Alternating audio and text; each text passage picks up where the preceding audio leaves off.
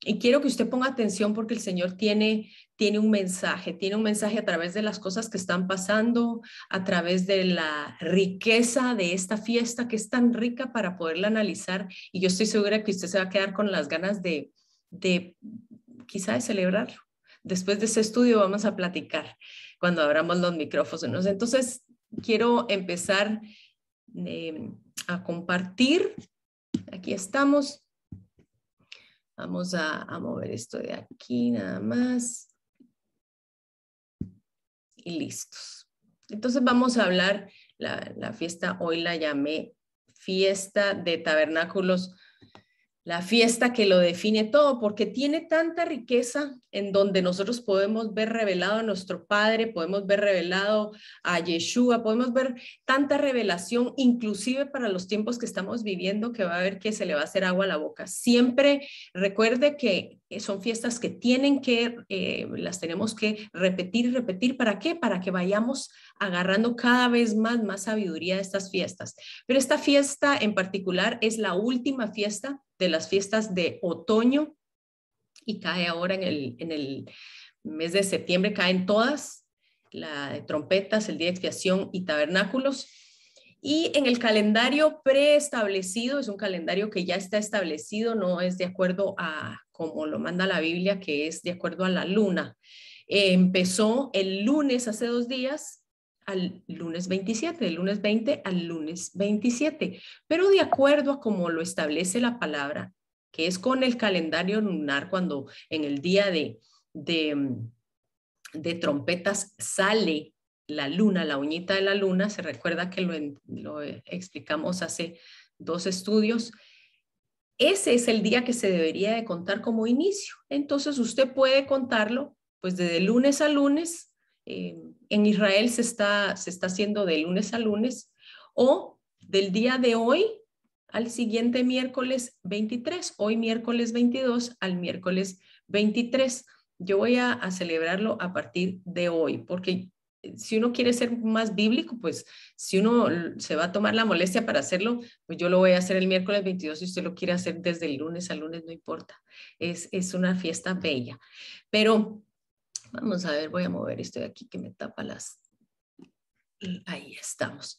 Entonces, cuando se celebra esta fiesta, la Biblia nos dice en Levítico que habló Jehová a Moisés y le dijo, habla a los hijos de Israel y diles que, perdón, por ahí está también otra pantalla, a los 15 días del ese mes séptimo celebraréis durante siete días la fiesta solemne de los tabernáculos. ¿En honor a quién? En honor a Jehová. Dice, el primer día habrá santa convocación, ningún trabajo de siervos haréis y durante siete días presentaréis ofrenda quemada a Jehová. El octavo día, póngale cuidado a ese octavo día porque vamos a analizar por qué hay un octavo día. Dice, el octavo día tendréis santa convocación y presentaréis ofrenda quemada a Jehová. Es fiesta. Ningún trabajo de siervos haréis. Y dice uno, pero son siete fiestas. ¿Cómo así que el octavo día es otra fiesta? Es una octava fiesta. Vamos a ver por qué es que ese día es fiesta. Entonces dice que es el 15 de Tishri. El 15 de Tishri fue el lunes 20, según establecido, o el miércoles 22, como lo explicamos anteriormente. Luego dice en Levítico, era la instrucción, en tabernáculos habitaréis siete días.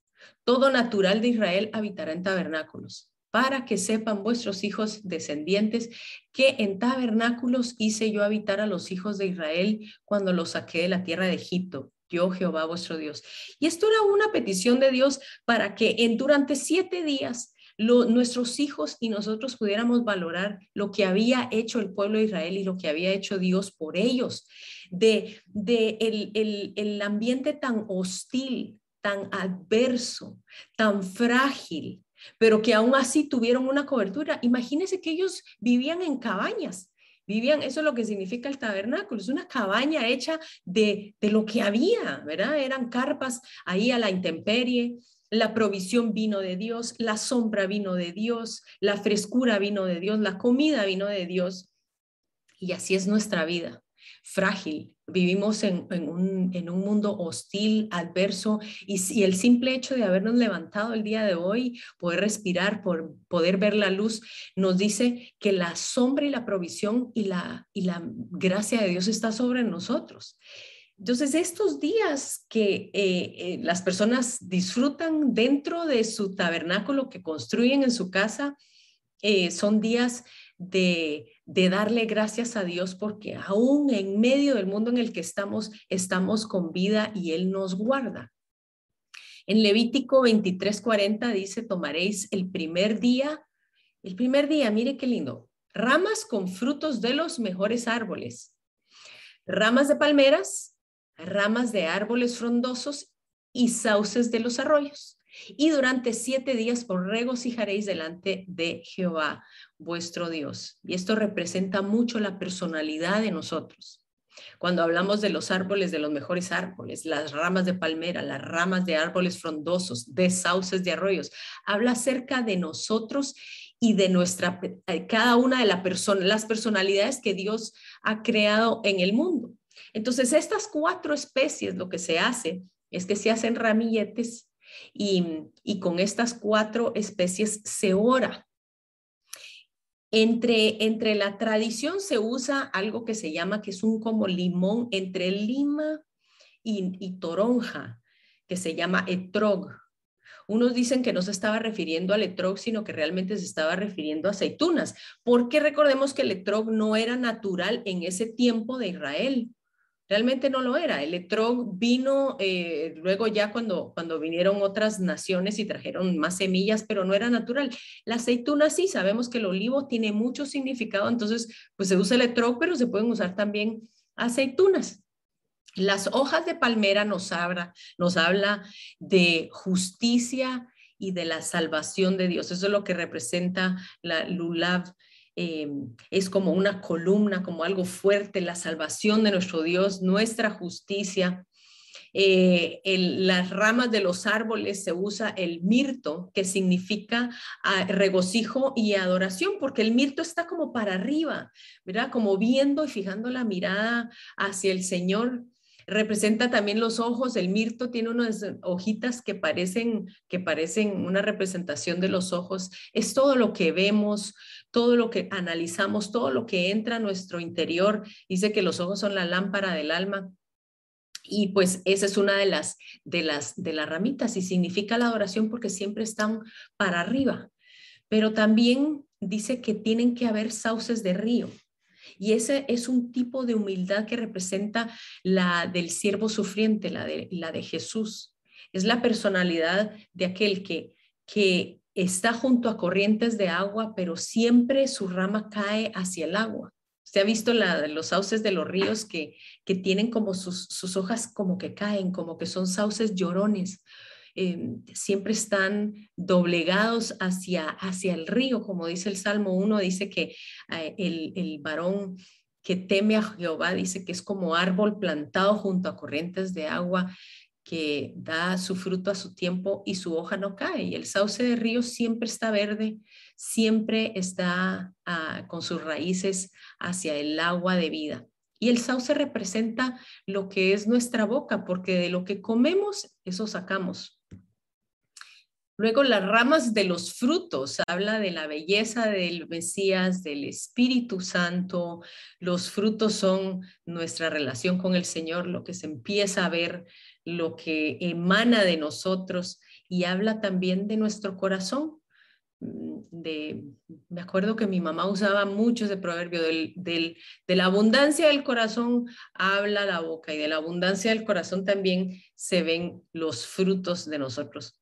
Y esto se utiliza entonces, se agarra este ramillete y se, y se, y se junta y se ora a los cuatro vientos o a, las, a los cuatro puntos cardinales y se ora llamando a todos aquellos que no han llegado todavía a, a, Israel, a todo el pueblo de Israel que Dios todavía está llamando para que lleguen de vuelta a la tierra. Pero esto tiene un significado mayor de todos aquellos que nosotros sabemos que todavía están por venir y que tienen que venir a Cristo, la representación de la tierra prometida, para que para que ellos puedan llegar al conocimiento del Señor. Entonces se hace algo muy significativo hacia los cuatro puntos cardinales y se ora, llamándolos, llamándolos espiritualmente para que se vuelvan al Señor. Y esta fiesta también se le conoce como, hay varios nombres, ¿verdad? La fiesta de los tabernáculos, fiesta de Sukkot, que es tabernáculos en plural, o eh, Sukkah es en, en singular, la fiesta de las enramadas, porque se hacen eh, ramas, ¿verdad? Ramas de los árboles y se ponen palmeras. La fiesta de la luz, vamos a ver por qué. La fiesta de la cosecha. La fiesta de las cabañas, porque es como una cabañita, ¿verdad? Y la fiesta de la cosecha tardía. Muy importante, lo vamos a ver ahorita un poquito adelante. Y la pregunta es, como pueblo cristiano nosotros debemos celebrarlo. Yo pues yo creo que eso es como muy opcional para cada uno. Creo que em, pues tiene que ser como revelado por el Espíritu Santo, pero si nosotros hemos adoptado fiestas que no tienen realmente eh, una base sólida bíblica que el Señor haya establecido, digamos, a veces traemos a Santa Claus, traemos Halloween, traemos muchas fiestas que no nos cuestionamos, es más, eh, nos asustamos y nos dicen que no las celebremos, pero eh, en, referencia a las fiestas del Señor que están preestablecidas desde antes de los tiempos, eh, creo que nosotros como pueblo cristiano debemos sopesar, sopéselo, pídale al Señor si usted lo tiene que celebrar.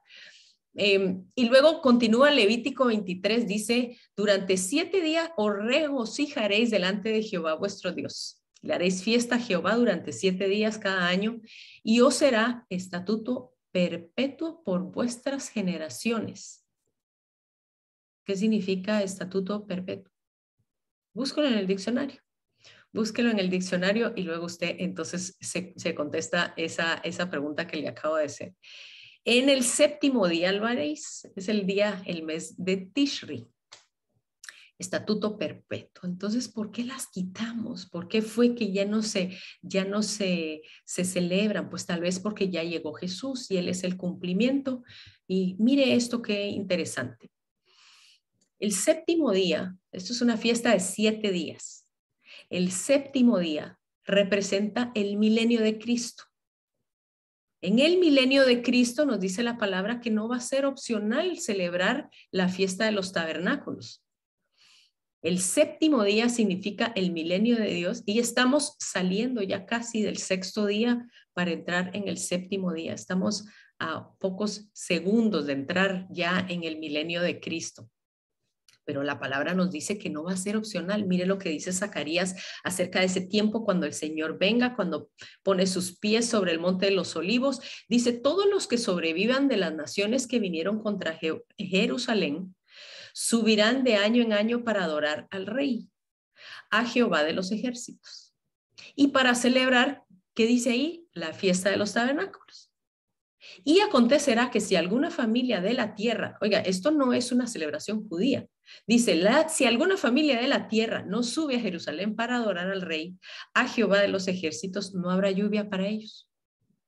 Esta será la pena del pecado de Egipto y del pecado de todas las naciones, que no suban para celebrar la fiesta de los tabernáculos. Todas las naciones, decimos, pero es una fiesta judía. Aquí dice todas las naciones. ¿Y qué naciones? Las que sobrevivan de las naciones que vivieron, que vinieron contra Jerusalén. Eso nos habla de algo, que al final del milenio hay una, hay una guerra, la guerra eh, en donde se va a juntar Satanás y va a engañar a todas las naciones, pero este, esta, esta, esta guerra, este conjunto de naciones que vinieron en contra de Jerusalén fue antes del milenio. Es una guerra que vamos a ver como quien dice, vamos a ver el repris, porque yo creo que Satanás se va a quedar con sangre en el ojo, como dicen por ahí. El Señor va a ser el que va a pelear por Jerusalén. El Señor es el que va a defender a Israel, como dice en el, libro de Ezequiel.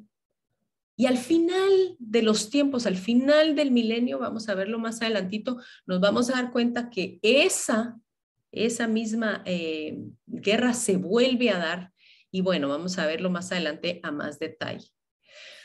Lo interesante es, si usted está viendo las noticias y si no, voy a hacer un anuncio. Busque el canal de Telegram, Noticias Michelle Ponciano. Por favor, ahí estoy poniendo cada una de las noticias de las cosas que están pasando con relevancia a Israel. Esta semana, eh, pues se le quitó en el, en el, en el Congreso, se va a, a votar para quitarle a Israel un billón de dólares para volver a lo que ellos usan para el domo de hierro. Es el domo de hierro, es el sistema de defensa de Israel. Usted sabe que sin esas baterías ellos no pueden accionar esos sistemas de defensa en contra de cualquier ataque. Y justo en Estados Unidos, eh, hace unos días se dijo que se va a quitar del presupuesto un billón de dólares para Israel, que es justo lo que ellos necesitan para su sistema de defensa. Y estamos empezando a ver cómo Israel se va a quedar solo pues usted quiere saber más, métase a Telegram, métase al canal Michelle, Noticias Michelle Ponciano. Y vemos que esta semana tuvimos un, una, ayer, el día de ayer tuvimos la Harvest Moon o la luna de la cosecha, que es cuando marca el cambio de hacia el otoño y donde cambia precisamente el punto de donde las cosechas se terminan y empieza el tiempo de una nueva cosecha. Y esto fue el día de ayer. Lo interesante es que la luna esta se vio roja eh, no solo en Nueva York, sino que también en Israel. Me mandaron un video en donde no se estaba esperando una luna de sangre y esta luna de la cosecha se vio de sangre y sabemos que eso tiene mucho significado. Ustedes que nos han estado siguiendo lo saben que tiene mucho significado para Israel. Entonces, esta fiesta es obligatoriamente estar de descanso y de regocijo. Mire, mire si tenemos un Dios maravilloso, un Dios que no es nada religioso porque dice que en medio de las celebraciones de Él se tiene uno que gozar. Es una fiesta, mire, de baile, de compartir, de comer, de, bueno, a pesar de que es una pues una fiesta espiritual, pues como, como sucede a veces con nosotros que estamos más acostumbrados a, digamos, a la fiesta de la Semana Santa, el descanso de la Semana Santa, para ponerlo como un ejemplo. No todo el mundo, pues lo ve como algo espiritual, ¿verdad? Hay quienes, pues lo usan de pura parranda, pero eh, a pesar de que no lo usan como algo espiritual, todos están de descanso. Entonces, ahorita Israel, eh, toda esta semana es un descanso más o menos lo que se puede eh, ver como que fuera Semana Santa. Y eh, una de las cosas que, es eh, bastante, bastante linda es que hacer fiesta, cuando el Señor dice, me haréis fiesta, en hebreo significa hagag, que significa moverse en círculos, dar vueltas o repetir algo. Por eso las fiestas también se deben repetir y es como un ciclo circular. Todo lo profético es circular pero también habla del gozo de la danza. Sabemos que en esos tiempos pues la gente baila y se junta y come y disfruta en comunidad. No es un tiempo para estar solos. los tabernáculos que se hacen pues se hacen abiertos para que vengan amigos y compartamos y, reímos y, platicamos y, se bebe vino y pan y hay muchas tradiciones, pero mire qué lindas estas, estas sucas eh, que hay, eh, estas sucot sería, ¿verdad? Porque suca es, es eh, individual. Cada quien lo hace como quiere, no, no, no sé, como más se imagina uno que estuvieron el tiempo, en el tiempo del desierto, las personas usan su imaginación para decorar su zuca de una forma muy especial, le ponen velas, le ponen lucecitas, le ponen eh, palmeras, si están en un lugar donde no hay palmeras, pues le ponen ramas, le ponen eh, telas y ponen una mesa en medio, porque esto habla, la mesa siempre nos habla de comunidad, de compartir, de, de estar juntos, de comer una amiga que su familia es judía me decía que su, hermano estaba haciendo las tres comidas, las hacen en, en la azúcar.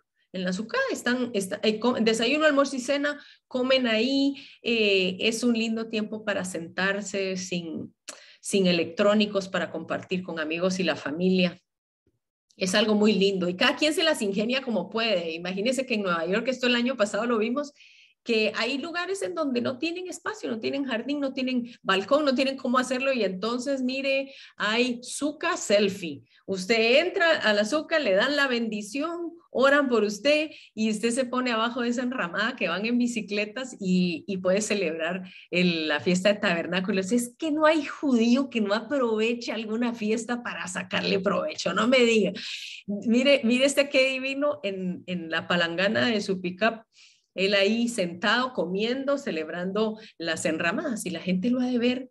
La gente que no entiende el significado, pues va a decir, esto, esta cosa tan extraña, pero mire este, este sí fue el mejor, este fue lo máximo que, que, me encontré yo. ¿Qué es esta belleza, este hombre con su zuca eh, a tuto, a cuestas en patines? ¿Qué tal?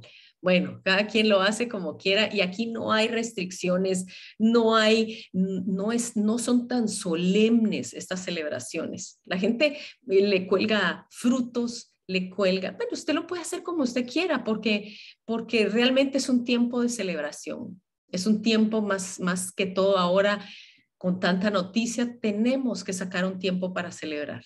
Tenemos que hacerlo en familia es un tiempo lindo, es un tiempo tan, tan maravilloso que Dios nos está mandando. Mire, como dice Deuteronomio 16, durante siete días celebrará la fiesta solemne en honor a Jehová.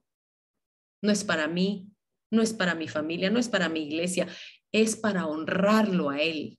Y dice, en el lugar que Jehová escoja, porque te habrá bendecido Jehová tu Dios en todos tus frutos y en todas tus obras de tus manos. Y mire lo que dice aquí, estarás verdaderamente alegre. Verdadero, uno tiene que uno tiene que forzarse. Pero eso no sale natural, no es una alegría pasajera de porque me contaron un chiste, es un gozo interno, un verdadero gozo que solo viene a raíz de lo que dice la palabra en, en, en perdón, que tengo esto aquí encima que no me deja ver las escrituras en tesalonicenses. Dice, estad siempre gozosos, orad sin cesar, dad gracias en todo, porque esta es la voluntad de Dios para con vosotros en Cristo Jesús. No apaguéis el espíritu. Usted sabe que el no estar gozoso apaga el espíritu.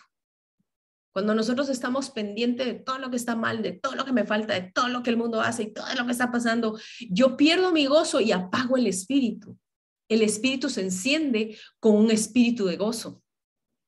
Y dice, no menosprecéis las, las profecías, porque hay gente que dice, yo no quiero que me digan nada de la profecía, porque entonces eso me pone de malas, eso me pone triste. Y no, él dice, ay, se puede estar gozoso y hablar de las profecías, y no todo tiene que ser malo.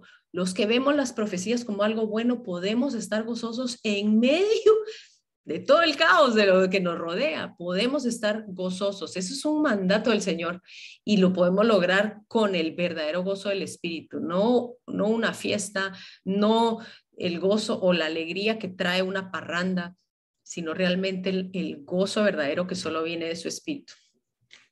Y esta fiesta también se conocía como la petición por lluvia.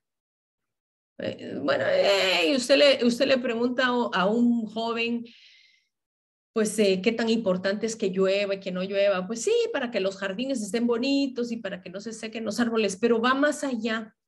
En este tiempo, en el tiempo en el que un pueblo vivía solo de la agricultura, del fruto de la tierra, era muy importante el pedir la petición, porque si por un año no había lluvia, en el próximo año muchos morían de hambre porque no había tales de congeladores para guardar la comida, no habían tales de que ahí por allá te va un furgón de otro país para que lleguen los bananos a lugares donde no se pueden cultivar bananos como Alaska, como, como eh, Canadá, por allá entonces te van las lechugas fresquitas o los melones que van de aquí para Europa, no había tales de esas, no había tales.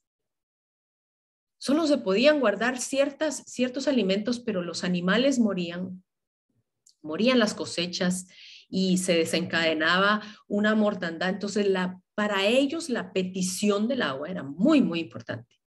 Muy importante. Recuerde, que nosotros dejamos de, de dependerle de la lluvia, aunque no podemos vivir sin la lluvia, pero no es, no es de vida o muerte como lo era antes en el tiempo en el que empezó la mecanización.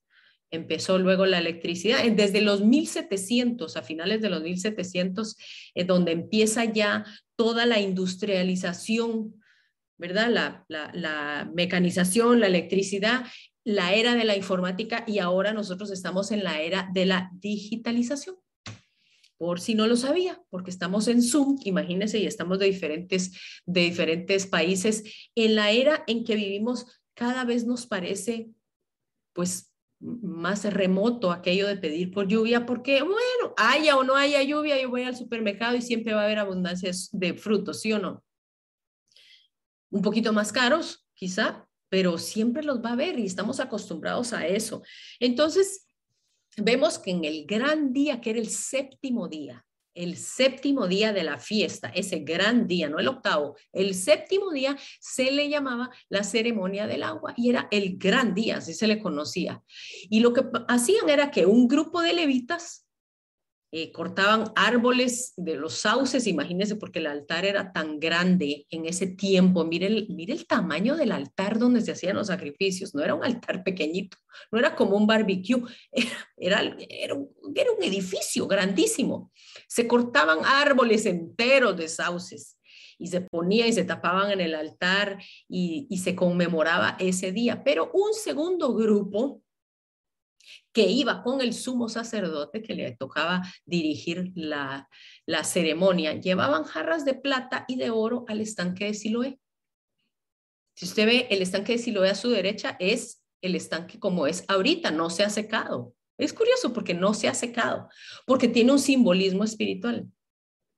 Y ellos llevaban los, eh, las, las, jarras y llevaban trompetas y llevaban eh, de esa agua, la llevaban hasta arriba al altar, de vuelta al, altar donde estaban los sauces, donde estaba reunida aquella cantidad de gente y era algo solemne, porque era el grupo del sumo sacerdote. Póngase a pensar la solemnidad de eso, porque se iba a llevar el agua y se iba a pedir a Dios que viniera el agua, que no faltara la lluvia, que pudieran tener lluvia para poder tener los frutos. ¡Ay! Mire qué lindo lo que dice Isaías 12. Yo, si es que vea, vea, a la gente estaba ahí viendo, viendo lo que estaba pasando. Dice, he aquí, Dios es mi salvación. Me aseguraré y no temeré, porque mi fortaleza y mi canción es ya Jehová, quien ha sido salvación para mí. Sacaréis con gozo aguas de las fuentes de salvación. ¿Sabe que salvación significa en hebreo Yeshua? de donde viene el nombre de nuestro Señor Jesucristo. Entonces, nos estaba diciendo que será una representación, el, el estanque de Siloé iba a ser una representación de la salvación de Cristo, que ellos iban a sacar de esas fuentes con gozo, mire, sacaréis con gozo, porque por supuesto se estaba refiriendo a la fiesta de tabernáculos, sacaréis con gozo de las fuentes, pero vamos a sacar salvación. Tiene una representación todavía aún más grande a Jesús. Jesús era esa agua. Entonces, mire lo que nos dice el libro de Juan, que en el último y gran día, era el día de tabernáculos, el séptimo día de la fiesta, Jesús se puso en pie y alzó la voz diciendo, esto es, eh, eh, yo quiero que usted se ponga en ese lugar. A veces entendemos más si nosotros nos sentamos en ese lugar porque está entrando el sumo sacerdote que realmente está viendo ponerse de pie al sumo sacerdote, el gran sumo sacerdote que es Jesús. Jesús se pone de pie y ellos van con esas jarras llenas de agua que representan a Jesús y van con la jarra de agua para hacer algo tan solemne y Jesús se para en medio y para la, la procesión, para todo, todo aquello que, que, que estaban haciendo, todo aquello religioso que estaban haciendo.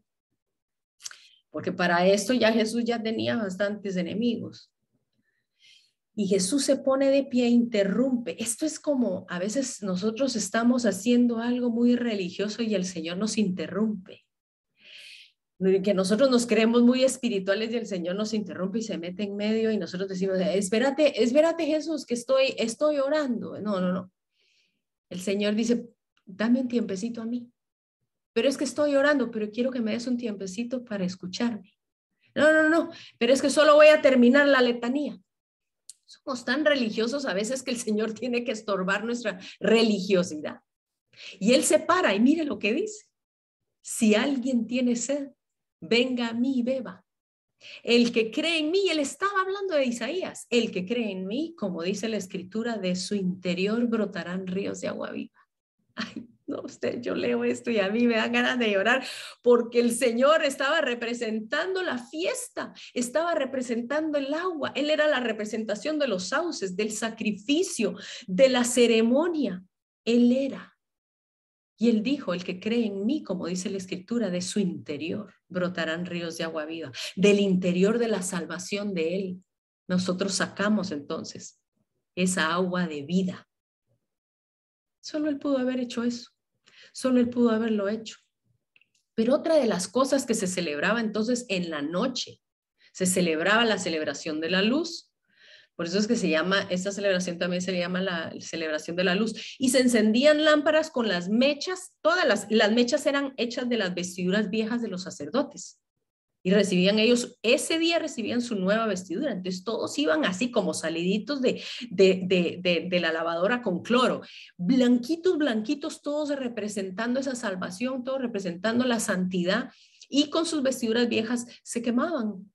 Porque todo lo viejo nuestro quedó, en, quedó atrás, quedó quemado. El Señor nos renueva de, de vestiduras nuevas. Mire cómo dice Primera de Pedro, vosotros sois linaje escogido, real sacerdocio, nación santa, puedo adquirido por Dios, para que anunciéis las virtudes de aquel que os llamó de las tinieblas a su luz admirable. Somos revestidos de esa salvación.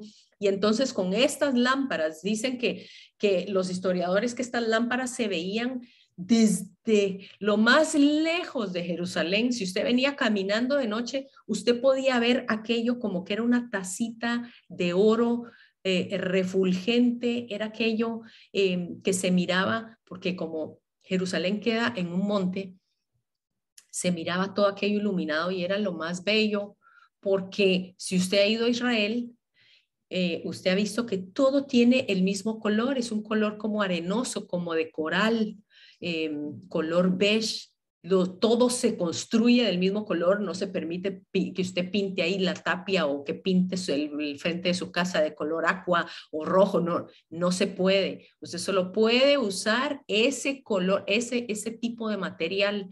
Entonces, con la luz pareciera como que fuera, estuviera siendo eh, iluminada eh, como oro. Em, y entonces en, Juan nosotros vemos que Jesús en un momento, en otra vez, no durante la fiesta de la luz, no sabemos si fue en, en esta fiesta de tabernáculos, dijo, yo soy la luz del mundo, el que me sigue no andará en tinieblas, sino que tendrá la luz de la vida. Él es, él es la manifestación de la luz de la vida. Y entonces nos dijo en Levítico, regresando a la fiesta, ¿por dónde vamos? Vamos bien. Levítico 23, recuerdan, el octavo día también será día de descanso. ¿Pero por qué el octavo? Por eso es que lo celebramos de hoy miércoles al otro miércoles, son ocho días, o del lunes, si usted lo decide celebrar desde el lunes al otro lunes, son ocho días.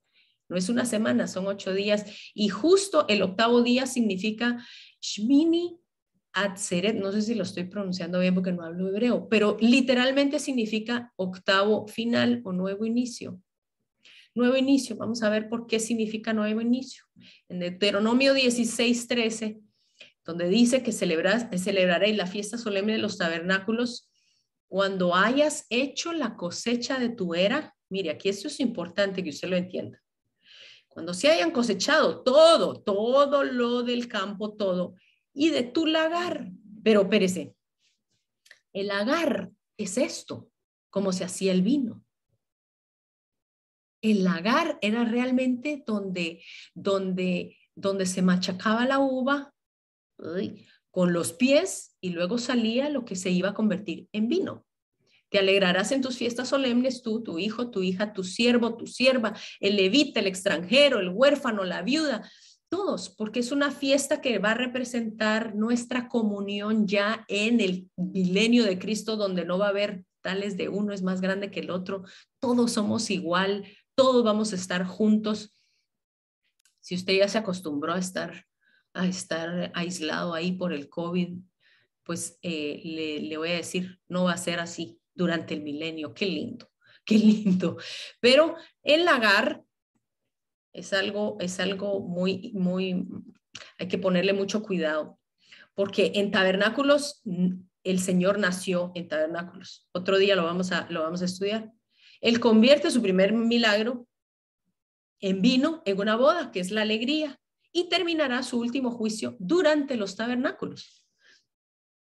Entonces, vea, cuando nosotros hablamos de vino y hablamos de un lagar, estamos hablando para los que estamos en el Señor de algo de mucho gozo, pero para los que no están con el Señor significa juicio. Quiero hacer una, una pausa porque quiero, antes de entrar, explicarles esto del, del juicio del vino. Quiero que pongamos mucha atención a, una, a, un, a un evento que, a dos eventos que sucedieron esta semana justo antes de la fiesta de tabernáculos. Si usted lo estaba celebrando el, lunes, el domingo antes de tabernáculos hizo erupción La Palma, es el volcán en las Islas Canarias, el, eh, perdón, en la isla La Palma de las Islas Canarias, el volcán Cumbre Vieja.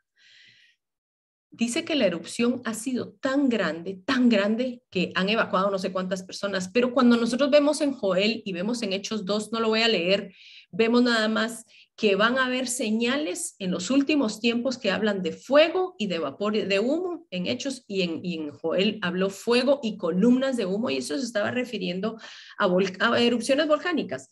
Eso es lo que los estudiosos han, han podido decir. Va a haber mucha erupción volcánica. Ahora, el día de ayer Hoy hay otros que hoy están empezando a celebrar tabernáculos. Bueno, el día de ayer hay otra erupción del volcán Etna. En la mañana, el martes 21 de septiembre, también dice que han sentido temblores y han habido unas columnas. Dice que llegaba a nueve metros la, la, la nube de la erupción que hubo del volcán Etna. Entonces el Señor nos está hablando justo antes de tabernáculos, porque el, mire, esta es otra foto del, del Cumbre Vieja. Vean las columnas de humo, las columnas de fuego. Pero en 1971, y aquí es esto lo que yo quería explicarle, porque el Señor dijo, yo daré señales en el cielo, en la tierra y debajo de la tierra. Entonces, no es como que, ay, no, no podemos atar esto con esto. Al contrario, el Señor dice, aten las manifestaciones en la tierra y debajo de la tierra átenlo con el mensaje que yo estoy ya de cerca. Mire, esta fue, este mismo volcán en las Canarias fue en 1971. Esta foto es de 1971. Fue justo hace 50 años. Usted sabe que 50 años significa un cambio de tiempo porque es un año de jubileo. 70 años hace que hizo erupción este volcán. Durante la erupción de este volcán fue durante la cosecha de la uva. Se sabe que eh, las Islas Canarias son famosas y uno de los ingresos más grandes es la producción de uva. La producción de uva tienen 14 clases de uvas mm, eh, eh, en, solo en la isla y creo que son tres naturales de ahí que no se encuentran en ningún otro lado, en las Islas Canarias usted podía ver que ahí estaban, ellos no se detuvieron y luego la erupción fue mucho más grande y parece que hubieron también fallecidos, pero estas fotos me impresionan porque mientras está este volcán haciendo erupción, que fue hace 50 años, estaban justo en la cosecha de las uvas. Michelle, ¿qué tiene que ver esto? Pues yo le voy a decir. Esto es una foto de hace unos días en, Las Palmas. Dice que ya van casi 200 casas destruidas, o sea, en lugares donde no se esperaba nunca que pasara la, la lava. El asunto es que están haciendo una comparación, o no, un análisis hipotético. Esto es hipotético, pero no es tan hipotético si luego leemos en la Biblia de que esto puede suceder. Hipotéticamente dicen de que hubo una ruptura en la isla de 600 kilómetros, no sé cuántos kilómetros para arriba, no fueron 600, estoy exagerando, pero fueron eh, eh, eh, bastantes kilómetros arriba desde donde empezó la ruptura del volcán de la fuerza. Hubieron, hay ocho o nueve, creo que son ocho bocas de donde está saliendo, no está saliendo solo del volcán, están saliendo por ocho lados diferentes. Y hubo una ruptura de, esa, de la isla que llegó hasta el mar. Unos dicen de que si hubiera algún terremoto fuerte y cae ese pedazo de la isla, hipotéticamente, yo no estoy diciendo que va a pasar, pero sí va a pasar en el futuro cuando usted y yo ya no estemos aquí, pero hipotéticamente puede suceder que ese pedazo de la isla se cae y va a formar un tsunami tan grande que va a desaparecer toda la costa de los Estados Unidos totalmente. Eh, Florida queda sumergido, eh, no digamos las islas, ¿verdad? Lo que es Cuba, Haití, República Dominicana, todo eso queda bajo agua. Em, y bueno, es, es hipotético, pero la ruptura de esta isla se dio con esta erupción.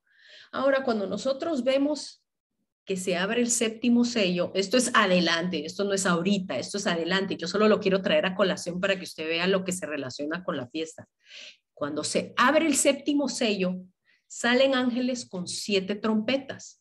Dice que la primera trompeta se quemó la tercera parte de los árboles y toda la hierba verde fue quemada. Aquí estamos viendo un calentamiento global eh, un poquito fuerte. Los del calentamiento global dicen que es culpa del hombre, no, es culpa de las profecías, porque ya está escrito de que así va a pasar. Pero mire qué interesante.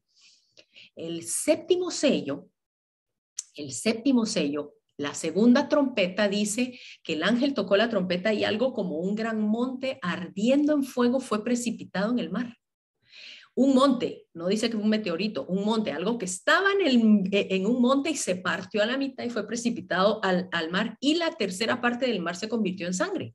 Murió la tercera parte de los seres vivientes que estaban en el mar y la tercera parte de las naves. Pues lógicamente ningún barco se puede sostener con ese tsunami. El segundo, la segunda trompeta produce un tsunami. Entonces, pues vemos de que puede pasar. No lo quiero asustar, solo quería traérselo a colación porque ¿Por qué? Porque esta fiesta nos apunta también a, las, a los últimos, digamos, eh, las últimas guerras que el Señor va a tener con las naciones. Por eso mismo se sacrificaban exactamente 70 novillos, un buey por cada una de las 70 naciones que hay inscritas en la Biblia. En la Biblia hay 70 naciones. Eso de que no hayan fronteras no es de Dios cada quien tiene su límite como nación y en, y en la Biblia pues hay 70 naciones mencionadas y entonces se sacrificaba un toro. Pero miren Isaías 63.3 dice, he pisado yo solo el lagar. De los pueblos nadie había conmigo. Está hablando de Jesús. Los aplasté con la ira, los pisoteé con furor, su sangre salpicó mis vestidos y manché todas mis ropas. Mire, esto es profético de que ya el Señor, en su ira, él machacó las uvas y entonces viene eh, unas copas. ¿Cuáles son esas copas? Las copas de ira que luego van a ser derramadas. Nos está diciendo cómo. El lagar de Dios va a ser pisoteado y lo que va a salir es el juicio de Dios manifestado en las copas de ira. Y va a ver, esto va a suceder en Yom Kippur y también en tabernáculos. Se lo voy a mostrar. En Apocalipsis, ya casi vamos cerrando. En Apocalipsis 14 dice que salió del templo gritando a gran voz un ángel y dice, mete tu hoz, mire qué interesante, mete tu hoz y ciega porque la hora de cegar ha llegado. La hoz era para cegar el trigo, eso somos nosotros, nosotros. Pues la miel de la tierra ya está madura, pero luego dice, el que estaba sentado sobre una nube metió la hoz de la tierra y fue cegada. Pero dice, el ángel metió la hoz y luego dice, vendimió la viña de la tierra y echó las uvas en el gran lagar de la ira de Dios. Ahí está, Isaías cuando el Señor realmente vaya a, llegar esa vendimia, Él lo ve como una viña en la tierra, Él lo va a meter en el lagar de la ira de Dios. ¿Quiénes son estas las naciones? Ok, entonces salen las copas. Por eso entendemos que cuando el séptimo ángel derrama su copa, esa copa cae sobre quién? Sobre la gran Babilonia. ¿Por qué? Porque Babilonia dice que estaba ebria de la sangre de los santos. Entonces, esta, el séptimo ángel derrama su copa y es juzgada Babilonia, el sistema, mm, el sistema espiritual. Yo sé que esto es un montón de información, pero ya casi estamos cerrando. Ahorita lo amarro. La gran Babilonia vino a hacer memoria delante de Dios para darle el cáliz del vino del ardor de su ira. Tome, aquí está la ira por lo que ustedes estorbaron a mi pueblo con mentiras y con, y con eh, falacias que parecían espirituales y no lo eran. Durante ese tiempo, durante las copas de la ira, cae la gran Babilonia y a la misma vez vamos a estar gozándonos nosotros, dice en Apocalipsis, en las bodas del Cordero. Va a ser en paralelo. La ira para la tierra y nosotros vamos a estar en las bodas del Cordero. Por eso es que en el 16 dice que mientras cae Babilonia, en el 19 nos están enseñando que dijo el ángel, escribe, bienaventurados son los llamados a las cenas del Cordero. Entonces son dos cosas en paralelo. Entonces, voy a mover esto otra vez de aquí que no me deja leer. Entonces, Mire, segunda de Crónicas eh, de Corintios dice, sabemos que si nuestra morada terrestre, este tabernáculo, nosotros somos un tabernáculo de la presencia de Dios, se deshace, tenemos de Dios un edificio, una casa no hecha por manos, eterna en los cielos. Y por esto también tememos, gemimos deseando ser revestidos de aquella nuestra habitación celestial. Eventualmente vamos a ser revestidos. Pero después de las bodas del Cordero, mire por qué, por qué quiero llegar al punto del octavo día el octavo día. Téngame paciencia, yo sé que es mucho, pero después lo puede volver a ver en, en, en, YouTube y le pone pausa para poder digerirlo, porque yo sé que es mucho, pero no lo quería dejar por fuera. Después de las cenas del Cordero, aparece en Apocalipsis 19, dice que fue abierto el cielo, el, el cielo y viene Jesús, fiel y verdadero. Pero mire el, el capítulo, el versículo 13 dice, él estaba vestido de una ropa teñida de sangre y su nombre es la palabra de Dios. ¿Por qué teñida de sangre? Por el lagar.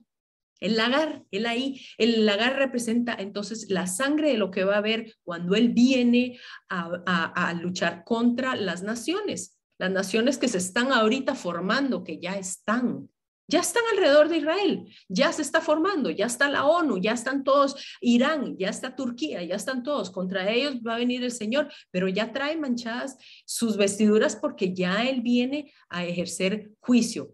Y luego dice, de su boca sale una espada aguda para herir con ella a las naciones, la regirá con vara de hierro. Mucho cuidado, él viene a regir en el milenio con vara de hierro. Quiere decir que no todos van a estar contentos de que Él vaya a estar reinando. No vamos a estar todos cantando kumbaya. Aquí va a haber, aquí van a haber roces, porque dice, Él pisa el lagar del vino del furor y de la ira de Dios. Y en su vestidura y en su muslo tiene escrito este nombre, Rey de Reyes y Señor de Señores. Entonces Él viene, Él pone orden y juzga a la bestia y al falso profeta. Si se da cuenta, Babilonia ya cayó, el sistema de, religioso de Babilonia ya cayó, y ahora queda la bestia, que es el anticristo, el falso profeta, y son lanzados al lago de fuego. Son lanzados al lago de fuego. Mire, ahí dice, no lo voy a leer, usted lo puede leer más adelante, Apocalipsis 19. Ok, son lanzados al lago de fuego. Ok, listo. Pero ¿qué pasa con Satanás? Recuérdense que son tres. Satanás, el anticristo y el falso profeta. Los dos son juzgados, pero a Satanás solo se le ata por mil años. El milenio en el que Jesús está reinando aquí como rey desde Jerusalén, donde vamos a ir a celebrar la fiesta de tabernáculos. Dice que se, les, se le ató por mil años, pero después dice, inicia el milenio y Satanás es desatado otra vez. Y yo digo, chanfle, pero ¿por qué lo tienen que desatar? Porque no lo dejan ahí para siempre y Satanás se levanta nuevamente para volver a agarrar Las naciones que habían, que, que eh, con el, como le dije al inicio, la sangre en el ojo que le quedó de que no lo logró al principio, pues lo voy a eh, lograr al final. Y aquí sí dice la palabra que él es, son, son, empieza la guerra de, de, de Gog, otra guerra de Gog y Magog. El Señor pelea por la ciudad, pelea por Israel, inicia el juicio del trono blanco y ahí se, se, hace justicia con Satanás, donde sí ya es lanzado junto con quién, con el anticristo, el falso profeta, y los tres viven no felices para siempre. Y el Señor aquí entonces inicia el octavo día, termina el milenio del Mesías y aquí es donde uno dice, pero ¿qué? ¿Por qué el octavo? Porque el octavo día el octavo día en numerales significa también un octavo, eh, eh, un ocho acostado significa infinito. Exactamente a eso vamos, a un octavo final de un nuevo inicio, donde de verdad vamos a ver la manifestación, la, fiesta de tabernáculos eh, trayendo revelación completa, porque dice en Apocalipsis 21, con esto voy a cerrar, Apocalipsis 21 que es el octavo día. Entonces vi un cielo nuevo y una tierra nueva, porque el primer cielo y la primera tierra habían pasado y el mar ya no existía más. Y yo, Juan, vi la santa ciudad, la nueva Jerusalén, descender del cielo de parte de Dios, ataviada como una esposa hermoseada para su esposa. Aquí ya no estamos hablando de novia ni del novio, estamos hablando ya de un matrimonio donde Dios ya se casó con su pueblo y dice, oí una gran voz del cielo que decía, el tabernáculo de Dios está ahora con los hombres. Él morará con ellos, ellos serán su pueblo y Dios mismo estará con ellos como su Dios. Enjugará Dios toda lágrima de los ojos de ellos y ya no habrá más muerte, ni habrá más llanto, ni clamor, ni dolor, porque las primeras cosas pasaron. Por eso es que tabernáculo es la fiesta que lo define todo. Aquí estamos esperando todavía esa redención, pero sabemos que estamos pronto. Así que como siempre le digo, con esto cerramos, no deje el cerebro en la puerta, por favor. Eh, si usted puede celebrar tabernáculos, hágalo. y siéntese con su gente, salgan al jardín, pongan un, un picnic, pongan un par de palmeras, hágalo. Hágalo en reconocimiento de que eventualmente vamos a estar ese octavo día para siempre con el tabernáculo de Dios en presencia de todos. Que Dios los bendiga. Em, y si, nos, si, si Dios lo permite, nos vemos la próxima semana.